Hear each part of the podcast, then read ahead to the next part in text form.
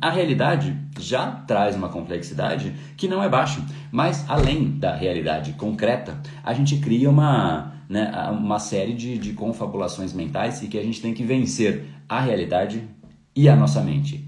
Aí o jogo fica muito complexo, porque a nossa mente é difícil que seja vencida, porque se você fica com aqueles e se, e se, e se, eles procriam, parece que entra em progressão geométrica, sabe? Você vai pensando, e se isso acontece, se aquilo acontece. Aí, quantas vezes, isso aconteceu com todo mundo, acontece comigo também, óbvio que cada um com um grau maior, quanto mais você conhece seu cérebro, menos isso acontece, quanto menos você conhece, mais isso acontece.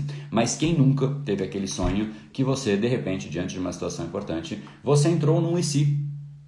Você está dentro de um IC, que nem é o mais provável, mas você está lá pensando, e se isso acontece? Cara, e se eu for demitido? Aí, putz, se eu for ser demitido? Aí você já começa a viver aquela realidade na sua mente, mas ela não aconteceu, ela está só na sua mente. É uma história que você criou que nem é muito factível que realmente aconteça. Não, não de ser demitido, mas muitas histórias que a gente entra nela, tipo, uou, wow, tô lá dentro, vivendo, sonhando, e cara, não consigo sair dela elas não são é, é, é, factíveis. Então, muitas vezes a gente está tão preso a, a, a uma, uma narrativa que nem é real. Esse episódio é mais uma edição do Brain Power Drop, uma pequena cápsula de reflexão oferecida além dos episódios regulares. Para aprofundar no assunto de hoje baixar gratuitamente o seu e-book Reprograme Seu Cérebro, entre em reprogrameseucerebro.com.br/ebook.